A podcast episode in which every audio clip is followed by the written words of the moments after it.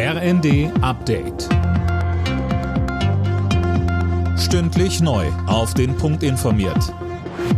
Ich bin Anna Löwer. Guten Tag.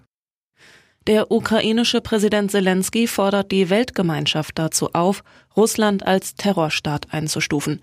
Das spiegelt die tägliche Realität wider, sagte er in einer Videobotschaft. Das will er auch morgen beim EU-Gipfel ansprechen, sagte er.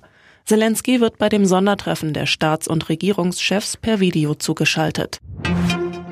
Bundesarbeitsminister Heil hat sich gegen die Rente mit 70 ausgesprochen. Er halte die Diskussion darum für eine Phantomdebatte, sagte er den Funke Zeitungen.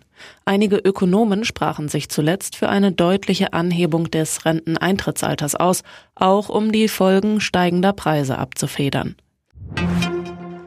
Die SPD rudert beim 2-Prozent-Ziel für die Verteidigungsausgaben zurück. Parteichefin Esken sagte der Frankfurter Allgemeinen Sonntagszeitung, man werde das Ziel nicht in jedem Jahr gleichermaßen erreichen.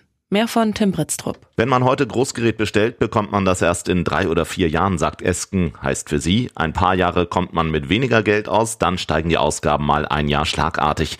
Man müsse sich über die Realitäten der Beschaffung im Klaren sein, sagt sie. Heute Abend treffen sich Vertreter von Ampel und Union, um über das 100 Milliarden Euro Programm für die Bundeswehr zu verhandeln. CDU und CSU verlangen, dass das Geld ausschließlich in bessere Ausrüstung für die Truppe fließen soll. Die Spediteure in Deutschland warnen wegen der hohen Spritpreise vor Masseninsolvenzen in der Branche. Der Hauptgeschäftsführer des Bundesverbands Güterverkehr und Logistik Engelhardt hält den beschlossenen Tankrabatt für zu wenig. Er fordert in der Bild am Sonntag weitere Maßnahmen. Alle Nachrichten auf rnd.de